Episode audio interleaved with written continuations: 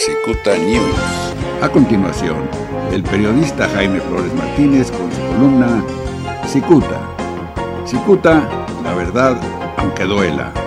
Miércoles 29 de julio del 2020, en la columna Cicuta, excluido.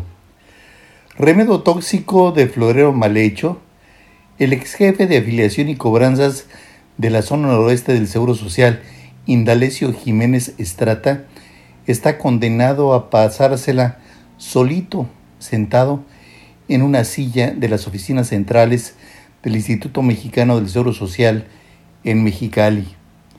Ya hasta se le borró la raya. Resulta que la titular del Seguro Social en la zona noroeste, la señora doctora Desiree Zagarnaga, decidió congelar a don Indalecio luego de conocer que la Fiscalía General del Estado determinó que son incontables los personajes que podrían ordenar el atentado que sufrió el señor Indalecio el Día del Padre. Hace más de un mes, justo el Día del Papá, hombres armados dispararon contra don Indalecio afuera de su residencia del fraccionamiento de las fuentes allá en Mexicali. El hombre afortunadamente resultó ileso, aunque no quiso declarar ante la autoridad sobre la identidad de los probables agresores. Yacicuta ha referido que junto con su cómplice José Antonio Parra Bernal, el señor Indalecio acostumbraba visitar empresarios deudores del Seguro Social. Luego de advertirles que la institución eh, los sancionaría con montos realmente millonarios, esta pareja infernal sugería llegar a un acuerdo que generalmente también era millonaria y con entrega en efectivo. Hace algunas semanas el columnista aludió a un oficio firmado por el anterior delegado del Seguro Social, el señor Salvador Morales Riubí, aunque se aclara que en ninguna parte de ese texto aparece el nombre de Indalecio o de Parra eran los enviados y después ellos repartían.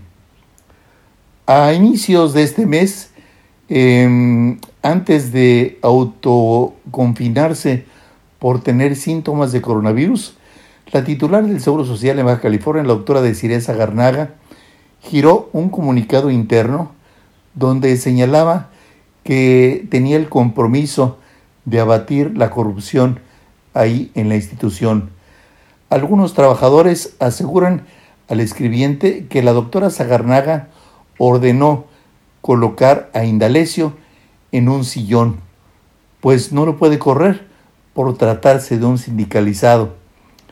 En algún momento de esta historia, esta señora destacó el apoyo que recibió de Indalecio Jiménez, pues a su llegada le pidió que enseñara las labores de hack del jefe de afiliación y cobranzas al joven que llegaba con ella, Luis Gerardo Lerma Salcido. Obvio que en ese momento Indalecio aceptó encantado su nueva encomienda, pues así tendría a alguien que impactaría a los deudores.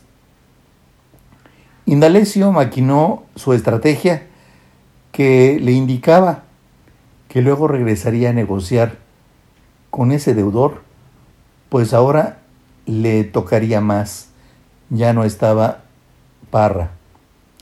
Para información de la doctora Sarnaga, el señor Indalecio divulgó que el joven Luis Gerardo Lerma era em, el amigo de su hijo, pues así lo puso a trabajar. Sin embargo, la señora Zagarnaga ya comenzó a tomar los controles de una institución saqueada y abandonada por la podredumbre. Muchas gracias, le saluda Jaime Flores. La prestigiada columna Cicuta del periodista Jaime Flores Martínez es el eje central de este medio de comunicación. Cicuta, la verdad aunque duela. Cicuta News.